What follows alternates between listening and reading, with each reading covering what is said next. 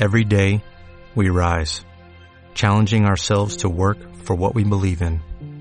At U.S. Border Patrol, protecting our borders is more than a job, it's a calling. Agents answer the call, working together to keep our country and communities safe. If you're ready for a new mission, join U.S. Border Patrol and go beyond. Learn more at cbp.gov/careers.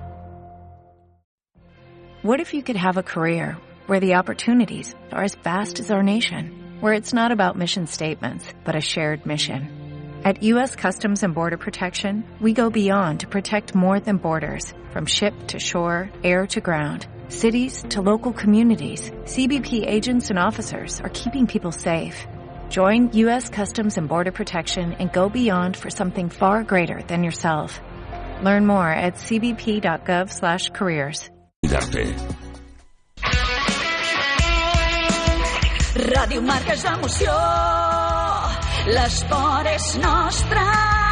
Ràdio Marca és emoció, Ràdio Marca Barcelona 89.1. Ràdio Marca.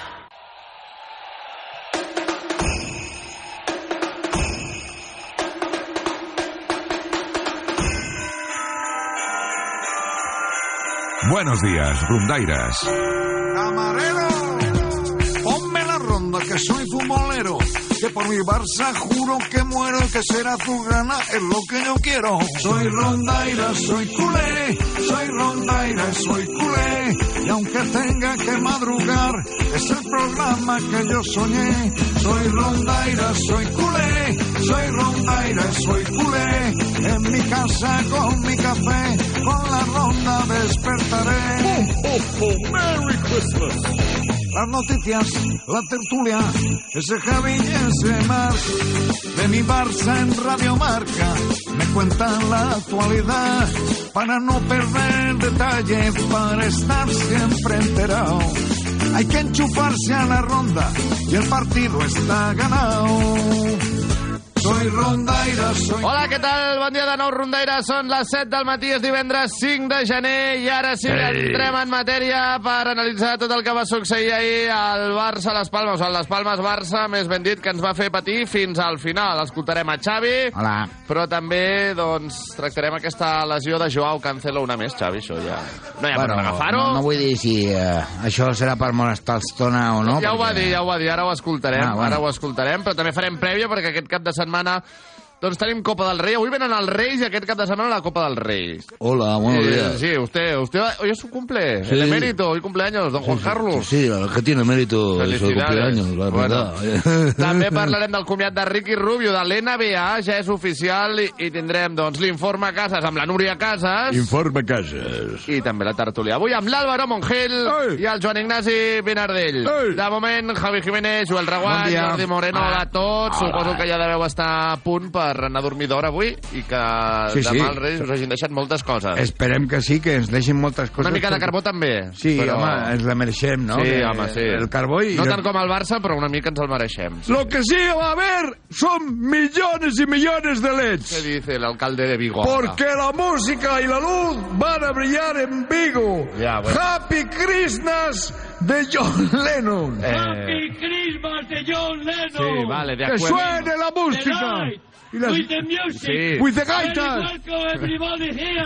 Ah. Música y luz. ¡Pulpo! ¡Rajatabla! Anava a dir, eh, si quiere le podemos invitar a comer hoy. Venga. A més, perquè se senti com a casa, el portarem a Can Lampazes, perquè la cuina gallega té nom a Barcelona i es diu Can Lampazes, amb una gran varietat de peixos a la grella, de carbó d'alzina, a la sal, al forn, un pop excel·lent i també la millor carn de vedella rosa gallega. De lunes a viernes, menú diario por 27.50. Can Lampazas, muy buena relación calidad-precio y el restaurante es referencia de la cocina gallega en Barcelona. Restaurant Can Lampazes al carrer Buenos Aires 2, prop de la plaça Francesc Macià. Més informació a canlampazesbuenosaires.com canlampazesbuenosaires.com I ara sí, sigueu benvinguts a la ronda d'aquest divendres 5 de gener. Som-hi! Carla Pazas os desea felices fiestas. Eh, y la ronda también. Y la ronda también. Venga, hombre. Calle, hostia. La ronda. A Marc Vila y Javier Jiménez.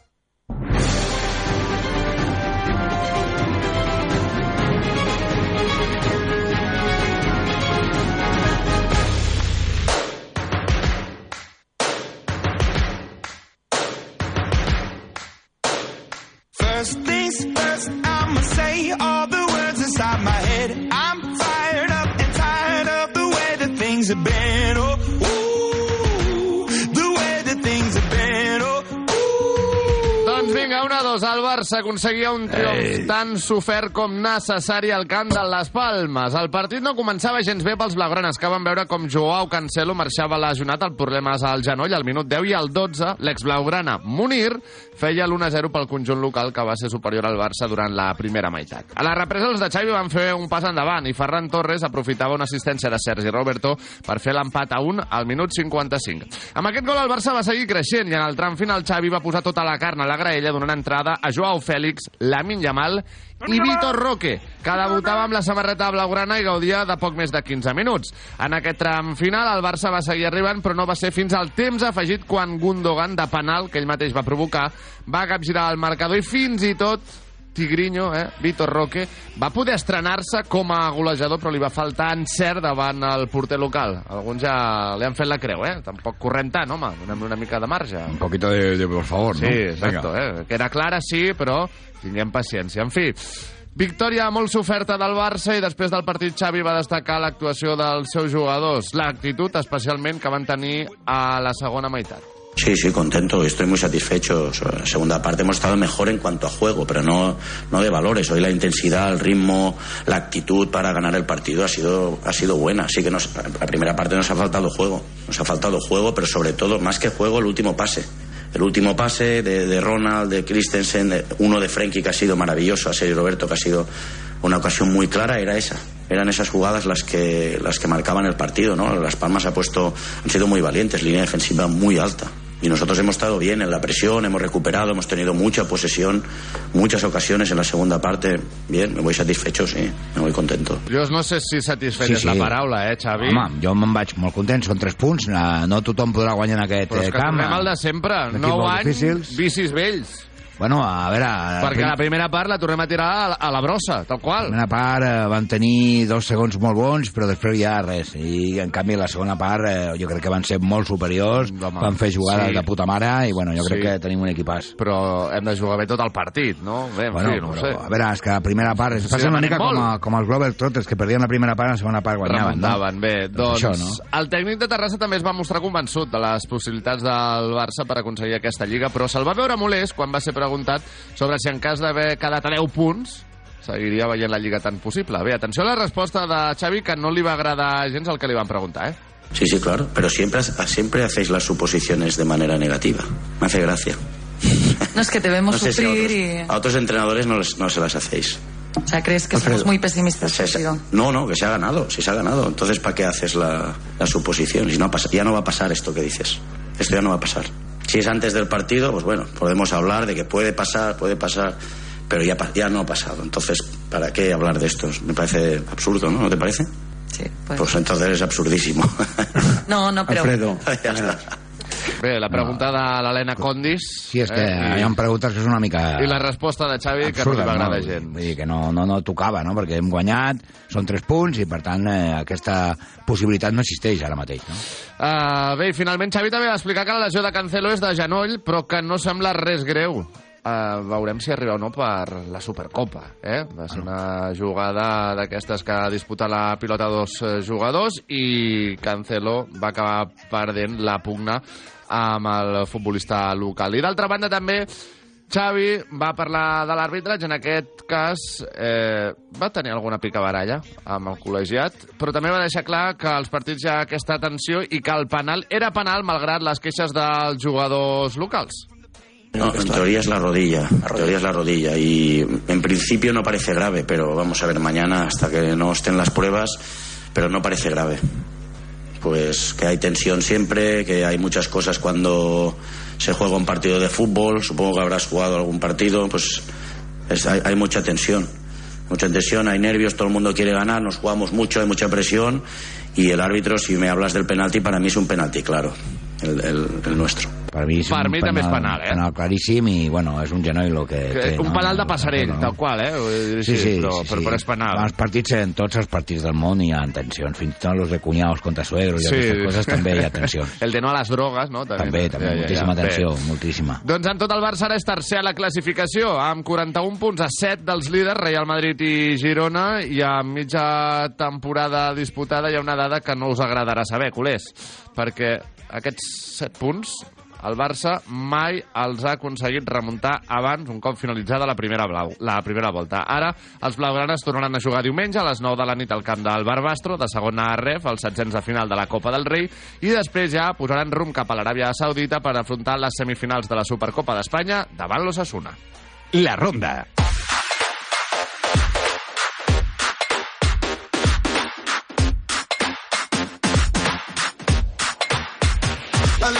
Of Monica in my life. A little bit of Erica by my side. A little bit of Rita's all I need. A little bit of Tina's what I see. A little bit of Sandra in the sun. A little bit of Mary all night long. A little bit of Jessica, here I am. A little bit of you makes me your man.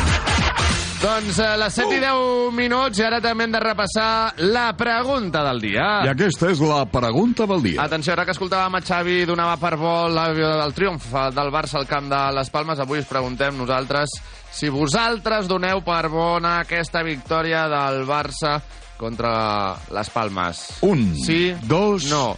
Doncs Sí. jo diré que no, eh? No la dono per bona, perquè novament es repeteixen, com deia, vells vicis, no?, de tirar la primera part a la, a la brossa i acabes patint fins al final. I ve del canto d'un duro tirar el partit endavant. Bé, no sé, la meva Són tres- resposta són tres és no. punts, són tres sí, punts. Ja, ja, són, per bo, són, home. són tres punts. No, hem d'exigir més a l'equip. No volem ja només resultats, no volem millores significatives. Estem en construcció, eh? O sigui, ja està bé. Bueno, aquesta construcció, no, ja comença a ser la Sagrada Família, o com Sí, va? una miqueta. No, no. ja, ja veig, ja, ja veig. Bé, Bueno. doncs a Instagram repassem resultats. Un 55% ens diu que no, que no dona per bo aquest triomf del Barça contra les Palmes. I a Twitter, a X, eh, més ben dit, doncs un 55% ens diu que sí. És a dir, doncs, que en aquest cas tenim Més opinions creuades. Sí, eh? En un lloc el 55% diu que sí i a l'altre un 55% diu que no. Podeu seguir responent a la pregunta del dia que tenim penjada a les nostres xarxes socials i també deixeu-me que us digui que quan comença un partit tots tenim aquelles sensacions de que alguna cosa bona passarà. Després, pot ser que no, que es torci, com ahir amb el Barça, però el que sí que és un triomf assegurat és obrir una ampolla de les bodegas Senyorio de Aldea de Soria, denominació d'origen Ribera del Duero. Aquests mai fallen, eh? Estos nunca fallan. Aguaris Viñedos Centenarios 2014. 2014, perdón. Vendimiento a mano. Eligiendo los racimos de uno a uno hasta tres selecciones uva a uva con mimo. Descansando 12 meses en barricas de roble francés y después 24 meses más en botellero antes de salir al mercado. Si es que es artesanal. Agoris Viñedos Centenarios 2014. Més informació a bodegasenoriodealdea.com senoriodealdea.com, eh? bodegasenoriodealdea.com La ronda. Més que un programa de ràdio. Amb Marc Vila i Javier Jiménez. Comencem.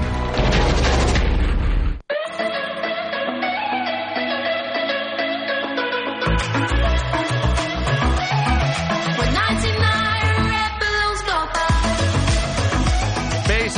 amb eh, Mercato perquè el Bayern de Múnich segueix molt interessat en Ronald Araujo, Ei. tot i que els alemanys coneixen la dificultat d'aquesta incorporació perquè és un dels pilars del Barça i té una clàusula de 1.000 milions d'euros amb contracte fins al 2026. Segons Sky Alemanya, el futbolista uruguaià continua sent una gran aposta de futur pels bavaresos i també una obsessió per Thomas Tuchel, el seu entrenador. Bon dia, Tetes. Bon dia, Jan. A veure, ei, ei, això primer, contents per la victòria, no? I ara que vinguin uns senyors de Bavària, no? Sí, Hòstia, que se li cauen la bava, no? De, l'Araujo, escolta, escolta, ja no hi ha problema, si paguen els mil, els mil, Els mil quilos, els sí, no? quilos, tu, Ja, ja. jo sento molt per... I aneu a la per- Superliga ja, també. Canviarem el Ronald Araujo por Orujo, tu, que ara prenguin. Orujo. Que ara prenguin. Torn pel femení, el Barça, líder en ple de victòries, tornarà a la competició demà a partir de dos quarts de set de la tarda amb un derbi davant el Levante a les Planes que tindrà lloc al Johan Cruyff. La jornada, a més, també ens apararà altres derbis com el Real Madrid, Madrid Club de Futbol, Villarreal, el Levante, Atlètic Club Eibar, Betis Granada i Sporting Sporting de Huelva, Sevilla, entre d'altres. I ahir, per cert, Virginia Torrecilla, que el 2022 va superar un tumor cerebral, anunciava que deixa el futbol professional als seus 29 anys. Torrecilla estava jugant ara al Villarreal i també va passar-se molts anys a l'Atlético i a la selecció espanyola. El Barça Atlètic, mentrestant, no jugarà aquest cap de setmana, però sí que ho farà el juvenilà, que visitarà el Celta de Vigo als setzents de final de la Copa del Rei. Y la música y la luz Bueno. brillarán. Veremos. Happy Christmas el de Barça John Lennon. torna a jugar avui a dos quarts de nou del vespre contra el Bascònia, una nova jornada d'Eurolliga. Els de Roger Grimau, a més, rebran el Montbus Obradoiro el proper diumenge a les 5 de la tarda, també al Palau Blaugrana.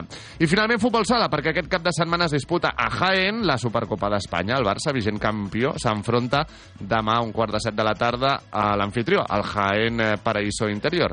I en cas de victòria es trobarien a la final de diumenge el vencedor de l'altra semifinal, que disputaran el Palma Futsal i el Gimbi Cartagena. A veure si comencem l'any amb títol. Home, estaria molt bé, perquè podríem brindar, escolta, celebrar-ho, i escolta, que es portin molt bé els Reis. Vinga, Ah, va, un això, re- això. una supercopa pel, pel, pel Barça, collons. Supercopa i també Supercotxe, eh, o Supercotxes, més ben dit, els que trobareu aquí a Quadis R Motors. Perquè, més, ha arribat una nova era de mobilitat sostenible als concessionaris de Kia Quadis R Motors. Una nova era amb la sensació de calma que desprèn el sofisticat Kia i29, que ha revolucionat el concepte del cotxe elèctric. Bueno, ya te lo digo cada día, ¿no? Es un sub preparado para hacer frente a todo tipo de situaciones gracias a sus siete plazas, ¿no? A sus 505 kilómetros de autonomía.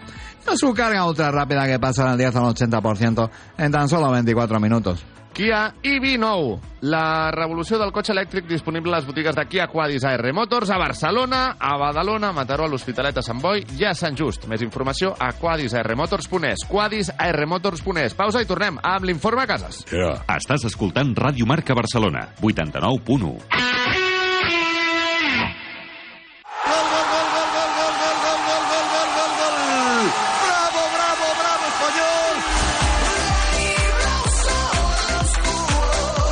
Pericos, llegan las RDP, las retransmisiones de los Pericos, con José Manuel Oliván, Juan Asensio y Joan Ignasi Vinardell y la animación de David Racasens de Perico Cabola. Llegan los partidos del Español a Radio Marca, llegan las RDP. Escúchanos aquí en el 89.1 de la FM en Radio Marca Barcelona o en nuestra web pericos.es. Un partido ofrecido por Estrella Damm, Fosprin Plus de Soria Natural. Calcula tu indemnización. Kia Quadis AR Motors. Área Jurídica Global. Colacao y Vueling. Sábado, Día de Reyes, a partir de las 5 menos cuarto de la tarde, Real Club Deportivo Español Getafe. Vuelve la Copa del Rey, aquí en Radio Marca Barcelona y en la web de pericos.es.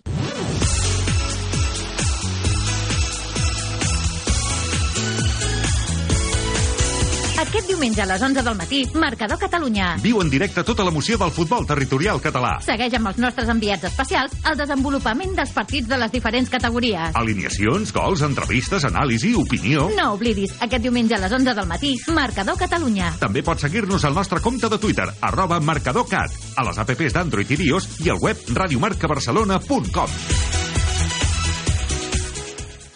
La Ronda, més que un programa de ràdio, amb Marc Vila i Javier Jiménez.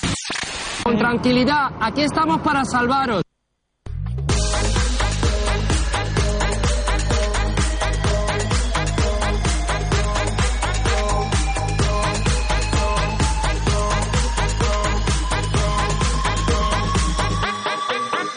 Informa Cases. Les 7 i 17, i sí, arriba el primer informe a cases d'aquest 2024 amb la Núria Casas. Núria, bon dia, què tal? Bon dia i bon any. Ei. Molt bé, bon any per tothom. Com bon esteu? any. Molt bé, com han anat les festes? Superbé, superbé, necessàries i amb ganes també de tornar a parlar i a veure-us a tots vosaltres. Eh? Per això, I de que vinguin els Reis aquesta nit també, eh? Eh... Ei. Que prengui. Uh, Núria, a veure, jo sé que has estat bona minyona tot l'any, vull dir que Carbó no crec que te'n Sí. deixin, eh? això ja per, per començar, però esportivament què demanaries als Reis? esportivament, què Sí. demanaria? Home, mm, veure un partit del Barça que m'ho passés bé. Vinga, el signo, i tant que sí, i tant. Como si fuera uno del Gerona, ¿no? Ni que guanyi ni que perdi, tu, que m'ho passi bé. Que tant, que dius, tampoc demano tant, home, no, però, però sí, eh? Perquè en el moment actual ja és, és bueno, mm, crec un gran què, no avorrir-te i no adormir-te veient el Barça, sobretot amb els horaris que, que estem Aquesta tenint. seria també la- l'altra l'altra resposta, no? No avorrir-me veient el Barça. Sí. Uh, Núria, ja, després del partit d'ahir, dones per bo el triomf o no? Sí, home, i tant que sí. Escolta, eh, una més al sac i, i ja està, vull dir, una mica de anirà amb, amb aquesta línia a l'informe d'avui, però, a veure, eh, sigui com sigui, s'ha de guanyar, no? Allò, com diu el Creixell, per lo civil o per, o per lo criminal. criminal, exacte, exacte, I exacte. punto, ja està, i s'ha guanyat i ja està, i endavant. Que Joao Fèlix fos suplent i Lewandowski substituït és un missatge que envia Xavi? Sí, és un missatge que envia Xavi claríssimament, perquè tu fixa't que abans d'aquesta aturada per Nadal era eh, inamovible els seus plantejaments, és a dir, no, com t'ho diria, no parlava veient el, que, a, el joc del Barça, um, tenia allò a l'ABC i d'allà no sortia, i en canvi aquí sí, aquí s'ha vist doncs, que un Joao Félix que ho dona absolutament tot, però potser li està rebaixant una mica el, el suflé mm, en la línia del que ell mm, ja veia des del principi quan va arribar que no era un jugador per ell, i amb Lewandowski, que recordem que gràcies a Xavi va arribar, perquè va ser ell qui el va portar directament ja de convèncer, però ara també doncs, li fa un toc d'atenció perquè ni està concentrat, ni té l'edat que, que, que hauria de tenir, ni té potser el caràcter o, o, o el feeling que hauria de tenir amb Xavi, perquè és una de les persones que li ha fotut el llit darrerament. I això ho hem de dir amb la boca oberta. Què et va semblar Vitor Roque? Ahir va debutar el Tigrinho, va tenir un parell, una de molt clara, eh? que Mm. a, alguns ja volen empaquetar de tornar de Brasil, potser no han de córrer tant, però vaja... Eh, almenys em va tenir, mira, jo em quedo amb aquesta part, no?, que, que, que vulguis Sí. o no, en molt Mm. poc temps ja em va tenir un parell, tu. Correcte, a mi l'actitud va ser positiva, però, com sempre, jo crec que també tinc por de que sigui un Rafinha 2.0, Mm -hmm. en el sentit de que el venem abans de que arribi com la món de l'Ironda i després doncs, és un jugador més. Però necessari. Ara mateix, eh, o benvinguts, passeu, passeu, tot allò que vulgui venir a reforçar la plantilla actual. I tant, i tant que sí. I escolta, creus que podria acabar reforçant el Barça de bàsquet Ricky Rubio, que ahir va anunciar que, que deixa l'NBA? I el No Barça, crec, i el Marc, Barça no té els crec. drets de tanteig de Ricky Rubio aquí a Europa, eh?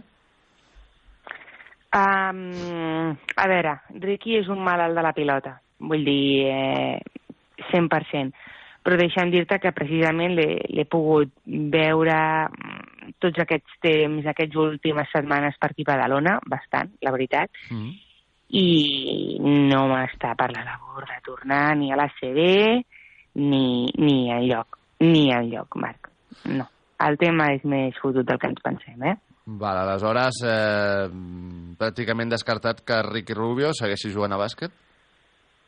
Tot forma part al final del coco, és a dir, no, no estem parlant d'una lesió, no estem parlant de- d'un tema doncs, que se li hagi fet crònic, i al final el coco doncs, et dona canvis sobtats. Eh, ara mateix, quan ell pensa en el llarg termini, és un no rotund. Bé, doncs... Fa molta pena, eh, Marc? Sí, sap molt de greu, pena. sap molt de greu Ricky Rubio, que a més a més doncs, és un d'aquells jugadors també diferents, especials, que, que t'enamora i, i et fa gaudir el bàsquet a dins un i altre fora de la pista, eh, Marc? I també, dins exacte, fora de la pista, perquè un altre referent. una bellíssima persona. Tota la Sí. raó, tota la raó, Núria. Bé, escolta, i l'informe de cases, l'informe de cases d'avui em sembla que també té molt a veure amb Xavi i com ha tornat el tècnic eh, un cop finalitzades les festes, oi?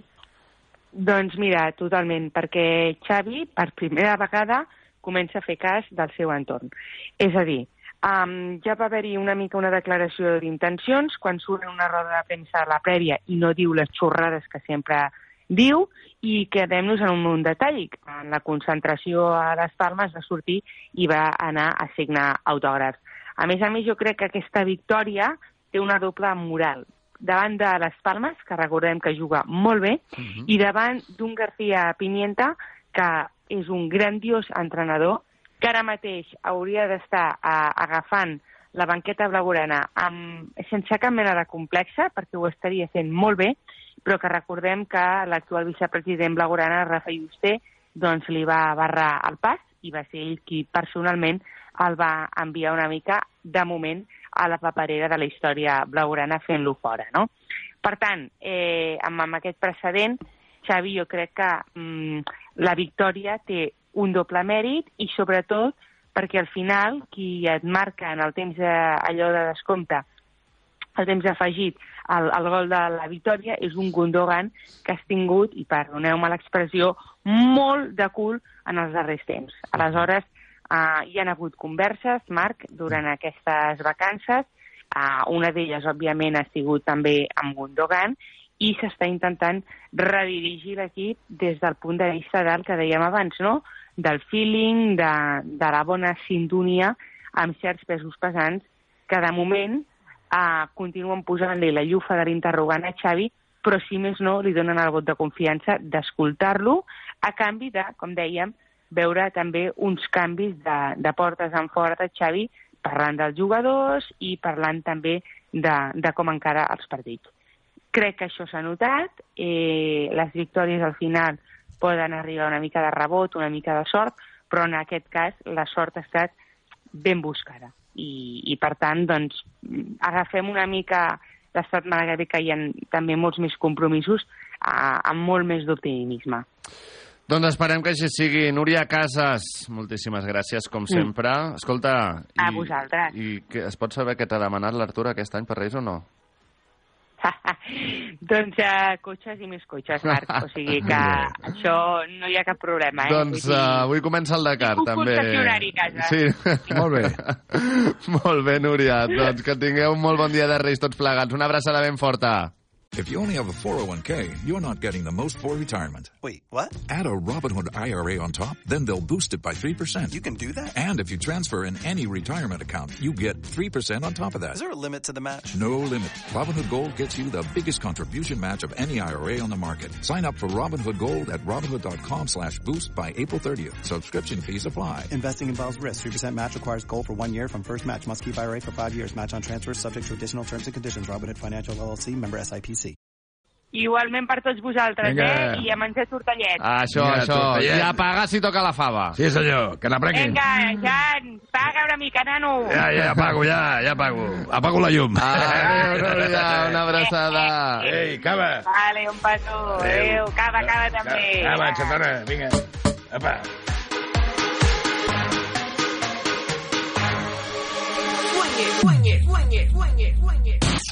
La Ronda, amb Marc Vila Tiene cualidades, tiene hambre. y Javier Jiménez. Yo soy así, soy pasional, soy intenso, aunque no lo parezca.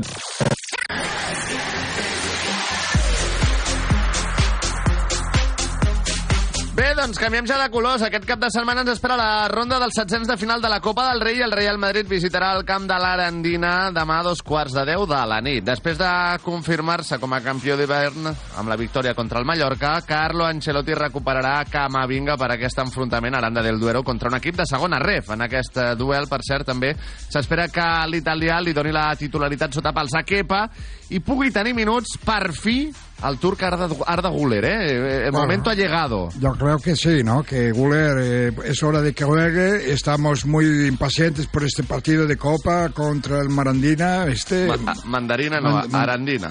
este, bueno, y, y bueno, vamos a ver de disfrutar y sacar un buen eh, partido. A ¿no? ver, son los campeones, defienden título. Son los campeones los No, Marandina. tú, tú, Ah, el. Madrid Ah, ganó no, la Copa ah. del Rey el año pasado. Ah, sí, hostia, va. es que me hago mayor, ¿eh? bueno, ¿quiere humor eh, italiano? Sí, va, por favor. Dice, hola, buongiorno, dice, buongiorno, dice, vengo para la entrevista laboral. Dice, ¿tiene usted alguna experiencia? Dice, sí, con esta ya son 20 entrevistas.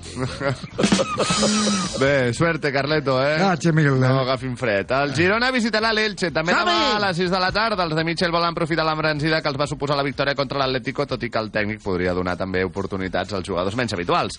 D'altra banda, en clau mercat heu de saber que el Girona estaria molt interessat en incorporar l'ex-blaugrana Nico González en aquest mercat d'hivern, però, tot i que no estan tenint massa protagonisme al Porto, els portuguesos encara no tenen massa clar deixar-lo sortir. A veure, Bueno, a veure què passa. passant. És un jugador interessant. Sí, sí, és, ho és. Bonico, eh? És molt bonico, eh? El torn de l'Espanyol també serà demà, que a les 5 de la tarda rebrà la visita del Getafe a l'Stage Front Stadium. Ens ho explica en Miquel Costa. Miquel, bon dia. Bon dia. Doncs els pericos voldran començar l'any de la millor manera i el partit de demà pot servir per deixar enrere les sensacions amb les que van tancar el 2023. Al davant es trobaran a un Getafe que ve de perdre el seu darrer partit de Lliga contra el Rayo Vallecano, però que anirà amb tot per passar de ronda i que podrà comptar amb els sancionats a la Lliga, a la Lliga com Damián Suárez i Greenwood. Per últim, també destaquem que l'Espanyol només ha perdut un dels seus últims set partits contra el Getafe, una dada que convida a l'optimisme blanc i blau. Ave María Purísima. ¿Qué pasa, Tomás? Buenos días. A ver, se A ver. enfrentan a un primera ya, ¿eh? Sí, pero jugamos el Día de Reyes y a mí me da mucho miedo los paquetes. No sé si me Eh, entiendes. Sí, creo que sé por dónde va. Pues vamos a ver si, si los paquetes son buenos y no nos dan carbón. Vale, eh, si no hablé con Santi, que tiene buen paquete también. Santi. Eh? Miquel. Danos dinero para fichar. Gràcies, eh? A vosaltres. A la Copa del Rei també ens esperen altres duels com el Lugo Atlético, el Tenerife Las Palmas, l'Eibar Atlètic Club o també, doncs, per exemple, en aquest cas tindrem el Cartagena València. I ahir, per cert, també es disputaven a primera divisió l'Osasuna 1, Almeria 0 i el Sevilla 0, Atlètic Club, que deixa els Lleons en zona Champions i el Sevilla només un punt per sobre del descens. Ahir el Pizjuán va tornar a escridassar i a xiular als seus jugadors. I atenció al que va passar entre un aficionat i Sergio Ramos quan aquest estava tenent els mitjans després del partit. Van fugir, eh? para intentar ten un poco de respeto que estamos hablando, ten un poco de respeto a la gente y al escudo, respeta a la gente, estamos hablando. Pues muy bien, pues respeta a la gente, respeta a la gente y cállate ya, anda. Hay que aguantar de todo, pero bueno, lo que decía, ¿no? Es la situación, entendemos la frustración de la gente porque es normal. Mucho tiempo sin, sin ganar, sin darle una alegría y es lo que tiene, ¿no? Se le olvidó que tenía el Sí. micro delante, ¿eh, Sergio? Sí, bueno, ten un poco de respeto, hombre. Sí, hombre, vale. A ver, favor, ¿eh? Que estamos hablando, no está hablando uno cualquiera, estoy hablando yo. Apola- Apuñalamiento entre colegas, ¿eh? ¿Vale? Vale, Ten va. un poco de respeto. Bueno. Bueno, eh, perdona, ¿qué quería? No, nada, nada. Ah, que vale, Nos venga. y... No, hombre, me- es que sacaron de mi casilla cuando como estaba con Iker. Ya, ya, sí, sí. Bueno, gracias, Sergio. Bueno, felices Reyes, Reyes ¿no? a todos, Felices sí. Kings. Pel que fa al futbol internacional, a Anglaterra ens espera la tercera fase de la FA Cup, on hi haurà partits com el City, Huddersfield i l'Arsenal-Liverpool. A Itàlia, la jornada de la Sèrie A ens apararà enfrontaments com l'Inter, l'As Verona i el Nàpols-Torino, i a França el PSG visitarà el camp del Lens diumenge a tres quarts de nou de la nit amb l'objectiu d'allunyar-se més dels seus perseguidors més immediats, en aquest cas el Niça, a qui treu 5 punts.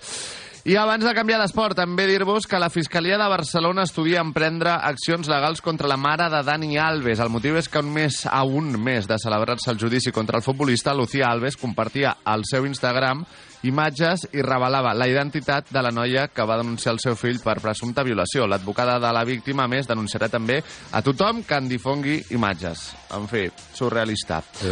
Canviem d'esport i parlem de bàsquet, perquè com ara us dèiem, Ricky Rubio anunciava que posa punt i final a la seva etapa a l'NBA. Als seus 33 anys, el base del Masnou, que estava en una pausa per tractar els seus problemes de salut mental, rescindia el seu contracte amb els Cavaliers de Cleveland. D'aquesta manera, el seu futur ara està a l'aire podria retirar-se definitivament, però si decideix seguir jugant haurà de tornar a Europa, on el Barça hi té els seus drets i, per tant, el podria tantejar, tot i que, insistim, no està clar el seu futur, i la penya, el Joventut de Badalona, també, el club on es va formar, és una opció que no està descartada. A la CB, mentrestant, a banda del Barça Montbus Obradoiro, la jornada ens espera amb el Casademont Saragossa Bàsquet Girona, el Surne Bilbao Bàsquet Real Madrid, el, eh, perdó, el eh, Surne Bilbao, sí, el Surne Bilbao Bàsquet Baxi Manresa, Baxi el Manresa. Bascònia Real Madrid i el Lenovo Tenerife Joventut de Badalona. senyor. Serà la jornada decisiva per saber quins equips disputen la Copa. La penya ho té pràcticament impossible i per cert ahir la penya també va rescindir el contracte de Deshaun Thomas. That is Rafa Nadal ja, ja. escombrava per un contundent 6 a 2 i 6 a 1 a l'australià Jason Kabler i ja és als quarts de final del torneig de Brisbane, on avui s'hi trobarà amb un altre australià, Jordan Thompson. Grande Rafa, ¿eh? Sí, la verdad que ah, últimamente, pues mira, hay que tampoco lanzar campanas, como digo, el otro día al vuelo, porque te pueden caer encima, ¿no? Pero es verdad que ayer me salió un buen partido y Kabler pues salió cableador, ¿no? Eh, sí. Y bueno, yo al final pues me llevé pues, pues una victoria, era jugar contra otro australiano que últimamente nada más que me tocan canguros. Bueno, eh, ¿Quieres están jugant un- a Brisbane por algún motivo. Bueno, Eh, sí, porque Brisbane... Entre canguros y koalas. Sí, la verdad es que sí, los kiwis, ¿no? ¿Quieres que te cuente un chiste de humor manaconí? Venga, va. Dice, yo acabo el cubo de Rubik en dos segundos. Dice, coño, si eres súper dotado. Dice, no, daltónico. Bé, motor, avui dona inici a Aràbia Saudita. Bé, ja ha donat inici, de fet, una nova edició del Dakar. Ho està fent amb una etapa de pròleg de 27 quilòmetres que no computarà per la general. Ja demà ens espera la primera etapa de 405 quilòmetres pel nord del país. Es preveu que sigui un dels més durs de la història. Cada any diuen el mateix, eh? però Bueno, siempre- cada any sigue passando lo mismo. Siempre está durita la cosa. I finalment a la NBA, els Milwaukee Bucks Ah. han guanyat el San Antonio Spurs 125 a 121, eh? un partidàs d'Antetokounmpo i de Wembanyama, un duel espectacular. Antetokounmpo ha acabat amb 41 punts i 14 rebots i Wembanyama amb 27 punts i cistelles inversemblants. Però també ha estat inversemblant el Denver Nuggets 130, Golden State Warriors 127, on Nikola Jokic ha signat 34 punts 10 assistències i també un triple decisiu sobre la botzina Ah. des de gairebé mig del camp per donar la victòria als seus. En fi, d'aquelles A- victòries que, que sí, que, que s'acaben recordant un molt de temps. I escolteu, també tenim un missatge molt important per a tots els, els oients de Radio Marca. Ens agrada cuidar-vos, ens Claro. agrada tractar-vos bé i pensar en vosaltres. Per tant, el que heu de saber és que els deutes es cancel·len a Espanya des de l'any 2015 i es poden cancel·lar al 100% i tornar a començar des de zero. La pregunta del milió és com? ¿Cómo, tío? Doncs trucant a Àrea Jurídica Global, advocats experts en la cancel·lació de deutes. Més de 100.000 persones ja han aconseguit cancel·lar els seus deutes i tornar a començar amb Àrea Jurídica Global. Truca'ls al 900 908 124. Ponte en buenas manos, 900 90 81 24, tío. O entra a àreajurídicaglobal.com àreajurídicaglobal.com I ara sí, tertúlia. La Ronda, amb Marc Vila i Javier Jiménez. you can never break me. Will me, feel me, you can never kill me. Shoot me, sue me, everybody keep me. Kick me, cut me, don't you black and white me. All I wanna say is that they don't really care about us. Me free. All I wanna say is that they don't really care about us.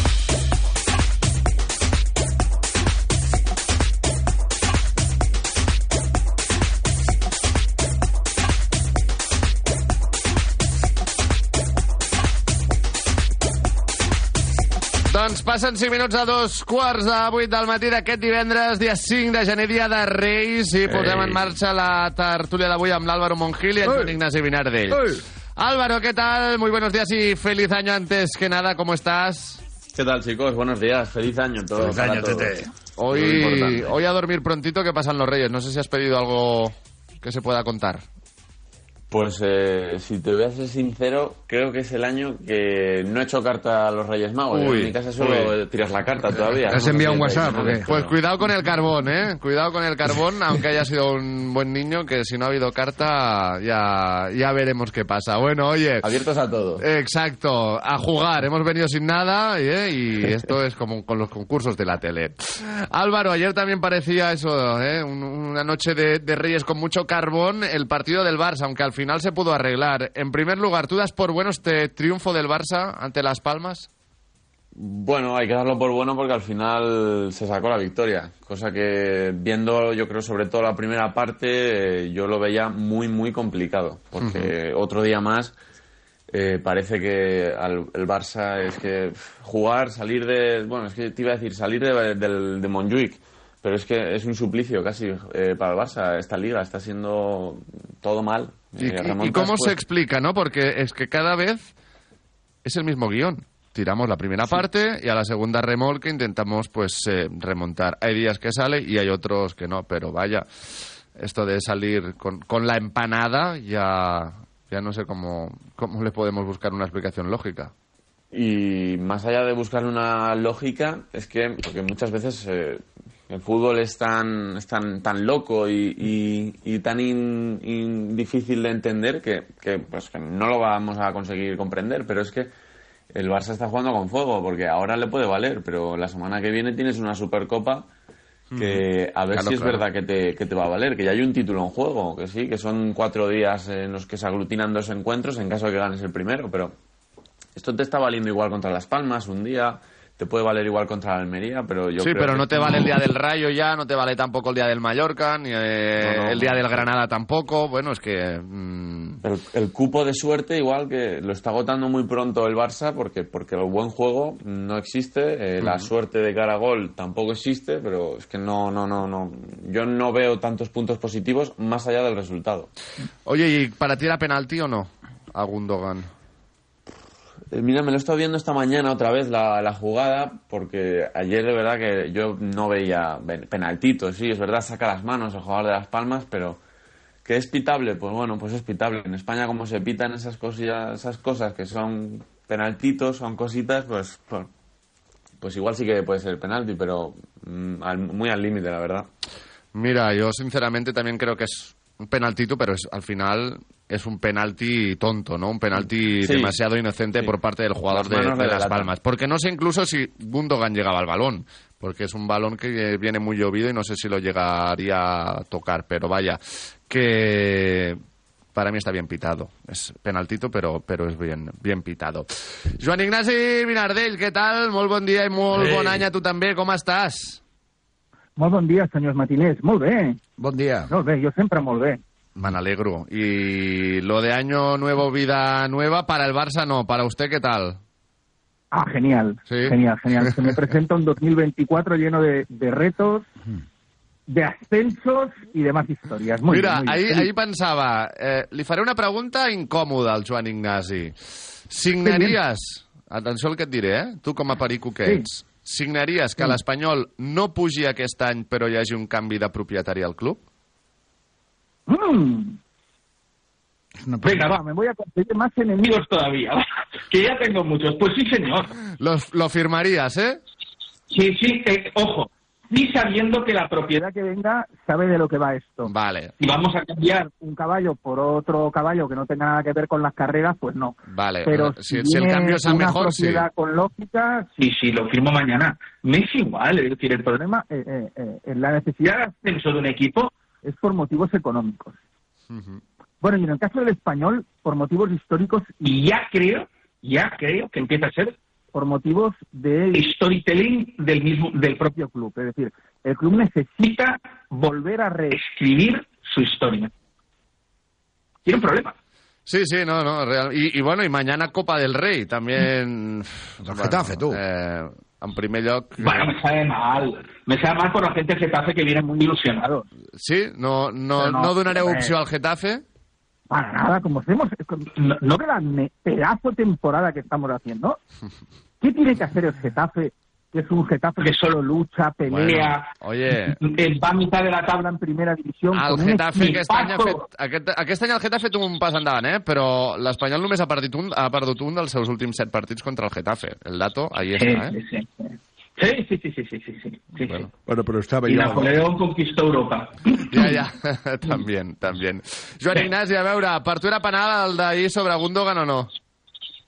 Solo, sí, es penalti para el Real Madrid, para el Barcelona. Para el resto no era penalti. Mm, estoy en desacuerdo eh, en eso. Segur que Ja, més sé, compra el discurs, eh? Segur que més compra el discurs, eh? Incó- yo soy incómodo para todo, hasta para eso. Vale. Sí, sí, sí, yo estoy de acuerdo. Es penalti para el Barcelona y para el Real Madrid, incluso alguna vez para el Atlético Madrid. Para los demás no es penalti, sino que se lo digan el otro día a batalla con tocando el pie del jugador y entonces no es penalti porque es que no es el Real Madrid, no es el Barcelona. Entonces, aquí vamos a pitar eso. Mhm. Bé, uh, i també, per cert, eh, va debutar Vitor Roque. Álvaro, ¿qué te pareció el tigriño? La tuvo, ¿eh? Sí, es- eh, yo creo que hay que estar ilusionado mm, con Víctor Roque, la verdad. Es verdad que mm, teniendo un poquito de, de calma porque, porque, hombre, ha venido un niño, eh, no hay que olvidar eso. Pero una vez en el Barça- una vez en el Barcelona o, en cualquier equipo profesional, la edad queda de lado y yo creo que uno se puede ilusionar viendo viendo lo que lo que hay lo que hay delante con Víctor Roque. Oye, yo creo que puede ser sobre todo una buena piedra de toque para para, para Robert Lewandowski. Porque es verdad que se está hablando, Marc, mucho de, de que, bueno, va a venir a sentar a Lewandowski. Bueno, no sé si va a venir a sentarlo, pero por lo menos va a meter un poco de competencia, que eso sí que le hace falta al polaco, porque yo creo que se estaba relajando mucho. Encima no está, mete goles, porque no lleva pocos, que creo que eran nueve goles los que lleva esta temporada. Pero un poco alejado de los números que debería, pero por lo menos esa competencia yo creo que va a venir bien para el Barça. Eh, ¿Es significativo que el cambio ayer sea Lewandowski y no Ferran? O sea, ¿quiere decir algo? para ti, Álvaro, esto no. A mí, a, mí, a, mí, a mí ayer ese cambio me gusta por parte de Xavi, porque yo creo que había que entender ayer un poco lo que estaba pidiendo el partido. Eh, Ferran estuvo muy bien ayer, es que es, que es así, no, no se puede cambiar siempre a, a lo mismo. Y Lewandowski ayer estuvo, lamentablemente, un día más en, la oficina, porque Mm. es que muy poquita participación, creo que no creó ninguna ocasión de peligro, porque es que el Barça hasta el gol, creo que eh, la- fue la única ocasión que creó el Barça de peligro, la de Ferran, el gol. Sí, sí, poco más. Y, y yo creo que, mm, pues oye, si no estás bien, eh, estás fuera. Y pasa lo mismo con Joao, pasa con mismo con el que sea. No pasa nada. Eh, Joao, otro que ayer es uno de los, no sé si señalados, ¿no? Eh, vo- voy directo. Para ti quedan señalados eh, por Xavi y tanto Joao como, como Lewandowski o no, en el caso de Joao siendo suplente. Y siendo que cuando entró a mí me gustó, ¿eh? Ayer Joao. Hmm. A ver, es que Joao al final, mm, yo creo que en partidos como, como el de ayer, en el que, oye, se- al final Las Palmas cada vez va dando más pasitos hacia atrás, la segunda parte, al final, la segunda parte del Barça no es tan mala. Yo creo que da un pasito hacia adelante, va, va creciendo con el partido, está mucho mejor, y ahí en esos son, yo creo que, situaciones en las que Joao va, va a brillar, pero sí, ayer obviamente Xavi quiso que lo de Almería no fuese solo un, un rapapolvo de un día. Eh, aquí yo creo que le metió un poco el palito a, a Joao para ver si, oye, para ver por lo menos eh, cómo reacciona el portugués. Yo creo que ayer, bien. Joan Ignasi, això com ho interpretes tu? És anecdòtic? És eh, doncs un missatge, com dèiem, per Lewandowski i Joao Fèlix? Eh, com ho veus? Bueno, em- jo crec que és un jo crec que és una decisió de l'entrenador per dir eh, aquí qui mana sóc jo i deixar-vos de tonteria. Què passa? Que jo crec que realment a Xavi se li estan veient masses costures eh, trencades a l'hora de fer composicions de jugadors i, i buscar resultats, sobretot la forma de joc que té el Barcelona. Crec que el Barcelona eh, no només està perdent el seu cèlebre ADN, sinó que està perdent eh, batalles que no tendría que perder ni con los reservas. I això és un problema. És a dir, ahir, per mi, el, el 1-2 és un resultat eh, bueno, molt interessant pel Barcelona en quant a no despenjar-se més, però que deixa molt a la vista els problemes que té aquest Futbol Club Barcelona de cara a la Lliga i sobretot a Europa. Uh -huh. eh, I a veure la Copa, eh, que diumenge visitem el camp del Barbastro a les 9 de la nit, partit d'aquests que... Partidazo, partidazo. Sí, però dels que se li complica al Barça, eh? No seria la primera vegada, no ho sé. Recordo pròrrogues al camp del Cornellà, patint de valent també contra l'Intercity, eh? allà al camp de l'Hèrcules 4-3. Bueno, és la Copa i la Copa també té aquesta màgia pels petits, així que no, no donaria res per fet. Eh, abans de fer la publi, també otra lesión, en este caso Joao Cancelo. Según Xavi no es nada grave, pero la jugada es fea y yo no tengo tan claro que Cancelo pueda jugar la, la Supercopa, Álvaro, ¿eh? Yo tampoco, porque es que al final mm, es un gesto un poco feo, ¿no? De, vamos, que no se ve, ¿no? En el golpe nada, pero no, no podía andar, es verdad que... Sí, se le gira la rodilla, ser- ¿no? Sí, sí, sí, sí, es verdad que, pues oye, al final cuando no vas con tanta fuerza como tu rival, eh, te llevas tú todo, Hmm. todo, toda la fuerza de- del, del propio rival en el golpeo y va hacia ti, al final... Claro, además no el rival va con su pierna buena o, mm, es. y Cancelo Vas con su pierna menos, menos hábil, exacto, que es la zurda. Bueno, oye, es- que no sea nada, ¿no? Pero bueno, es que tampoco hay mucho tiempo para recuperar, No. que tienes eh, tres días, cuatro días antes de irte a Arabia. No lo sé, no lo sé, la verdad. Bueno, pues nada, tú. eh, aquí montamos un circo y Vaya. nos crecen los, los enanos. Sí, ¿eh? sin duda. Ya sabes que esta temporada está siendo así. Total. Montamos un circo y sale un Cristo, ¿no? Un, un ángel Cristo. Un ángel Cristo i los leones, sí, també. també. Bueno, ya.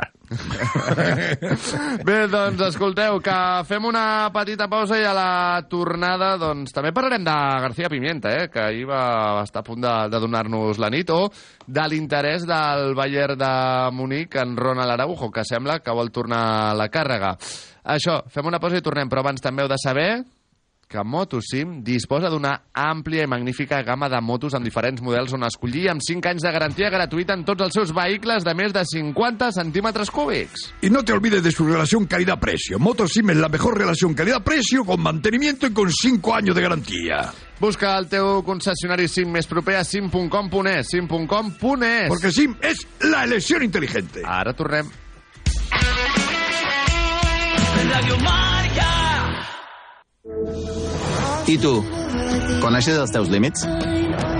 Recalcula la teva ruta i prova a superar-los. Descobreix noves maneres de moure't amb el Kia EV9 100% elèctric amb 7 places.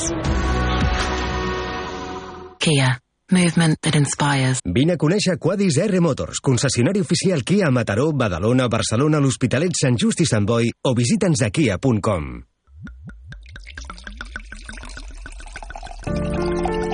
De las bodegas Señorío de Aldea, de la denominación de origen Ribera del Duero, Agoris Viñedos Centenarios 2014.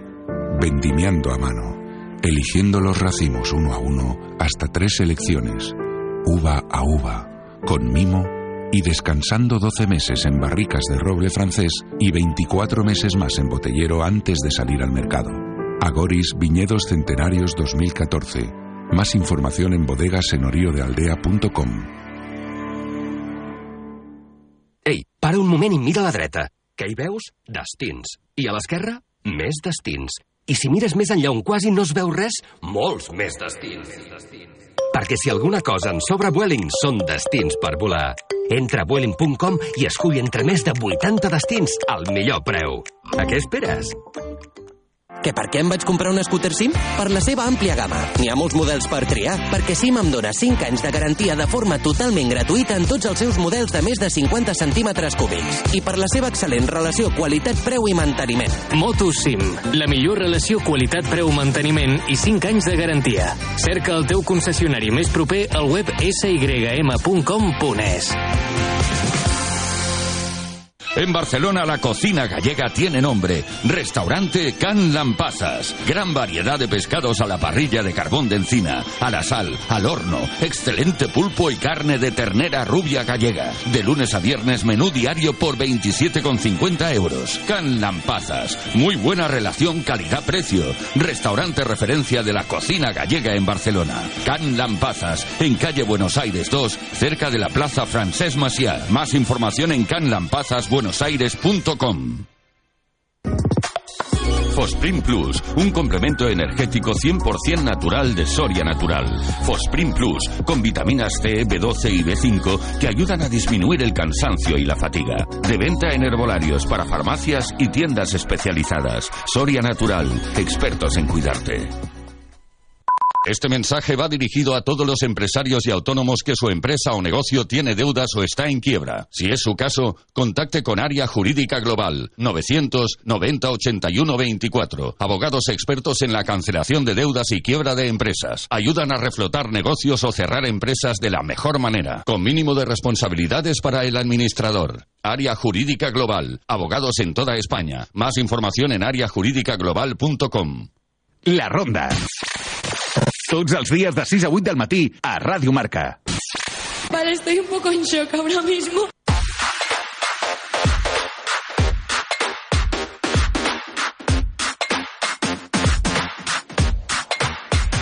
A little bit of Monica in my life. A little bit of Erica by my side. A little bit of Rita's all I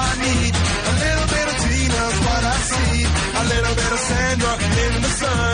A little bit of Mary all night long. A little bit of Jessica, here I am. A little bit of you makes me your man.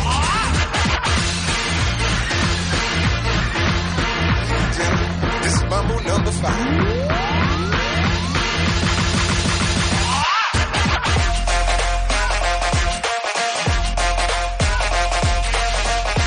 Tornem a ser per aquí, tancant setmana la ronda en temps de tertúlia amb en Joan Ignasi Vinardell i l'Àlvaro Mongil.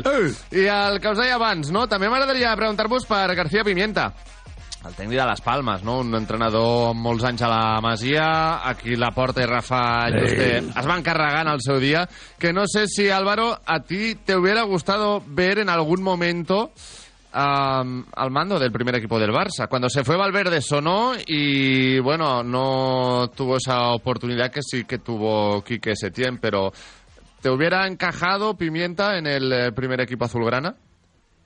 Hombre, por encajar, eh, seguro. Al final, un tipo que, que ha estado tanto tiempo, no sé cuánto, cuánto dijo en rueda de prensa antes de ayer, pero eran casi, casi 20 años en, en, en la Masía que ha estado. Por lo tanto, un tío que conoce tanto y tan bien eh, la casa era una persona que yo creo que por lo menos era apta para haber estado en el banquillo del primer equipo y más ahora yo creo viendo cómo juega Las Palmas, porque en el Barça ya sabemos que el cómo es muy importante y encima que está obteniendo buenos resultados. Es que yo creo que sería candidatísimo.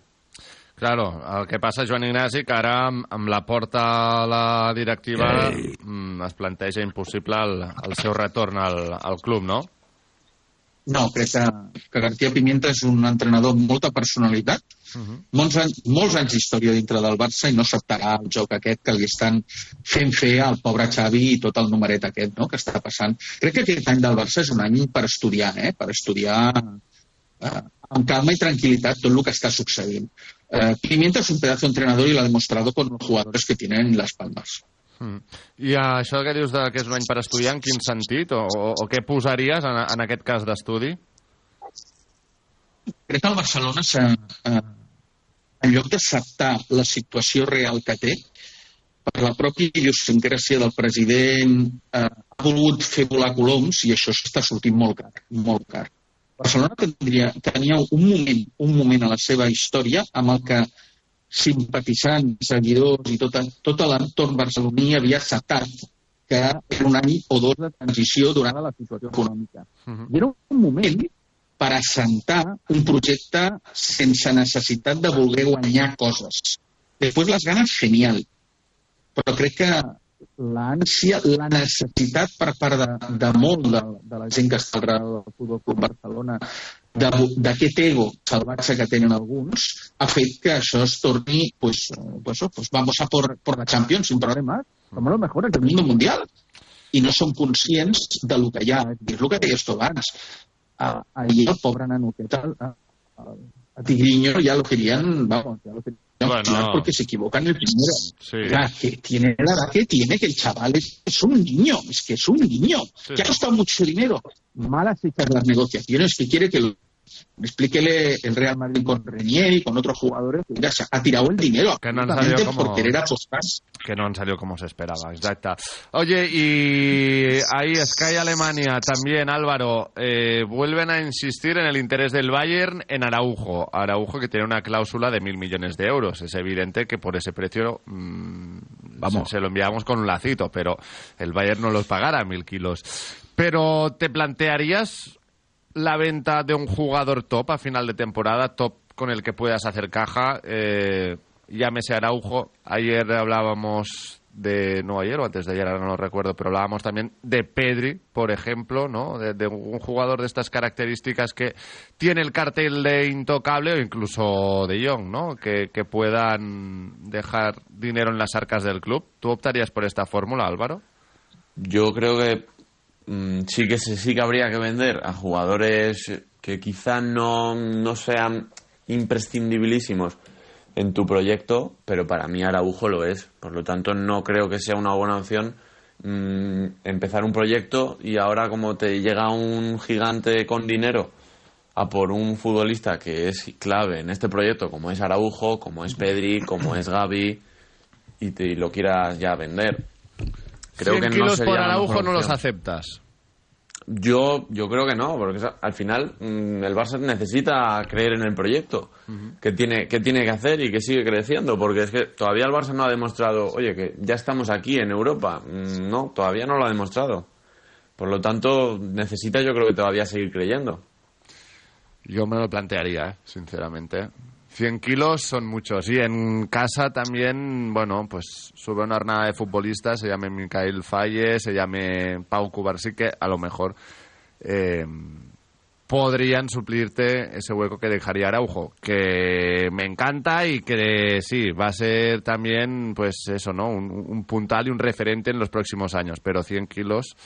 Si luego se utilizan con cabeza y no te los gastas en Dembélés o Coutinhos o Griezmanns, pues, pues te arreglan un poco la situación. Joan Ignasi, ¿tú qué farías? Jo crec que amb la- amb l'experiència que he tingut al Barcelona, disculpeu-me, com es deia aquell central francès que per anar lesionat a, amb la seva selecció després ja no rendia nunca més? Eh, Francés. Mathieu, no. Un tití, un tití, un tití. Sí, un tití, Samuel un tití. ara, Un ara. un tití era el antiguo, perdonarme, era el antiguo Arau. ¿Llama Sí. la estrella? Sí, Jamal, sí, sí. Hubo una oferta, no se aceptó, y luego vino la lesión. Jo quan hi ha una oferta important és que no m'ho plantejo. No m'ho plantejo, es té que vendre. Es té que, el que té que tindre és feta la feina de tindre el substitut. A lo millor es diu el que dèiem, a la cantera o a lo millor surt de Bulgària, que m'és igual. Mientras no salga del Chelsea, que és comprar cromos mm, que el otro no quiere, em semblarà una bona, una bona feina. Mm, crec, que, crec que tots els clubs tenen que entendre que les canteres tenen que ser part d'un negoci, que és el futbol. I quan un té un equip, i a més ara el central, és cert que Condé no està a l'alçada que s'espera No, d'ell, no, cla- claro, ojalá vinieran a por Cundé, está claro, ¿no? Pero... Sí, però això no va. No, no. Eh, és dir, el que és difícil és vendre els jugadors que tu vols treure de sobre. Mhm. Sí, sí, es Es lo más verdad. difícil ya, porque todo el mundo se da cuenta lo que quiere sacar. Bueno, eh, pues habrá culebrón Araujo este verano, ya, Oh, sí. ya ho veurem, tu, això va per llarg. Eh, lo vamos a dejar aquí, Joan Ignasi, moltes gràcies i, i sort a la Copa, eh?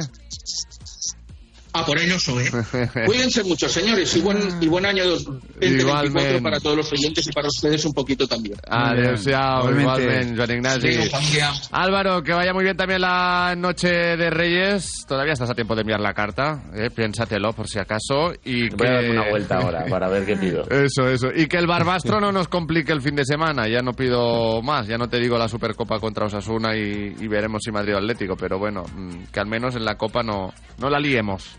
Uf, eh, hombre, yo creo que yo creo que no, pero bueno, eh, vi- visto el historial puede ser capaz de, de cualquier cosa, eso está claro. Total. Un abrazo fuerte, Álvaro. Cuídate. Gracias. Abrazo, chicos. Venga. Calcula tu indemnización. ¿Has sufrido un accidente? Olvídate del papeleo y no pierdas el tiempo. Entra ya en calculatuindemnización.es. La forma más fácil, rápida y segura de calcular tu indemnización.